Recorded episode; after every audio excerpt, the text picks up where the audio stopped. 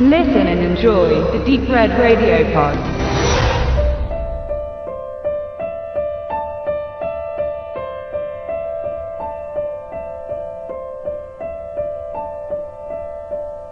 Tränen der Erinnerung, Only Yesterday.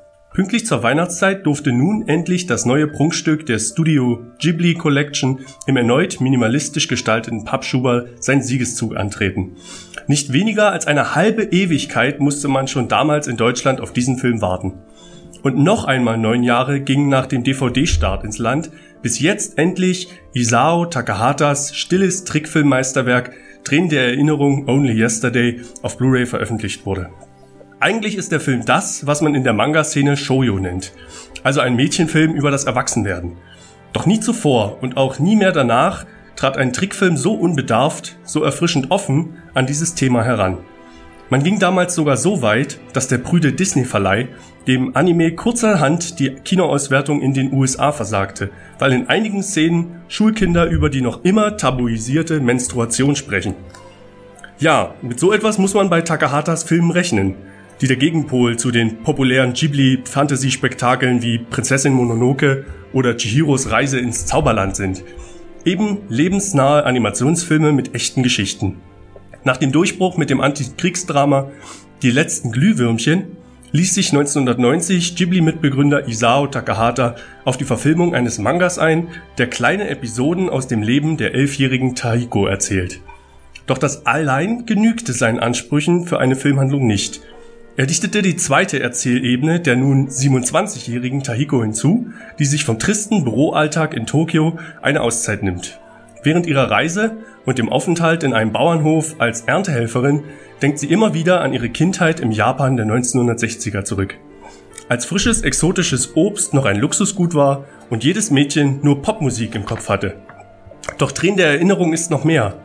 Etwa eine Geschichte über Stadt- und Landgegensätze, aber auch ein Heimatfilm, voller betörend schöner Bilder von kitschig strahlenden Blumenfeldern und idyllischen Berglandschaften.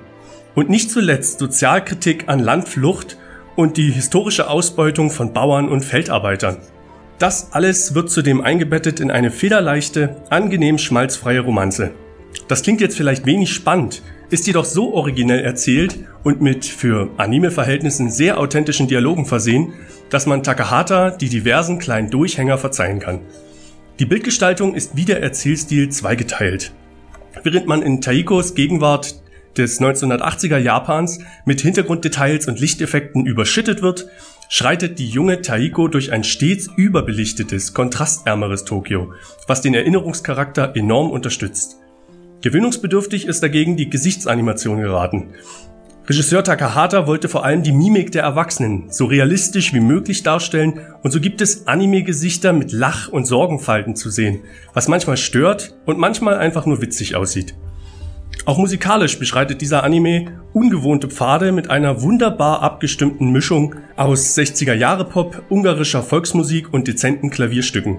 Wenn man, wie ich selbst, bisher nur weniger Animes in diesem Stil gesehen hat, ist man geradezu überwältigt von der Arbeit, die das Studio Ghibli, das noch immer dieselbe aufwendige analoge Animationstechnik verwendet, bei seinem damals fünften Werk abgeliefert hat.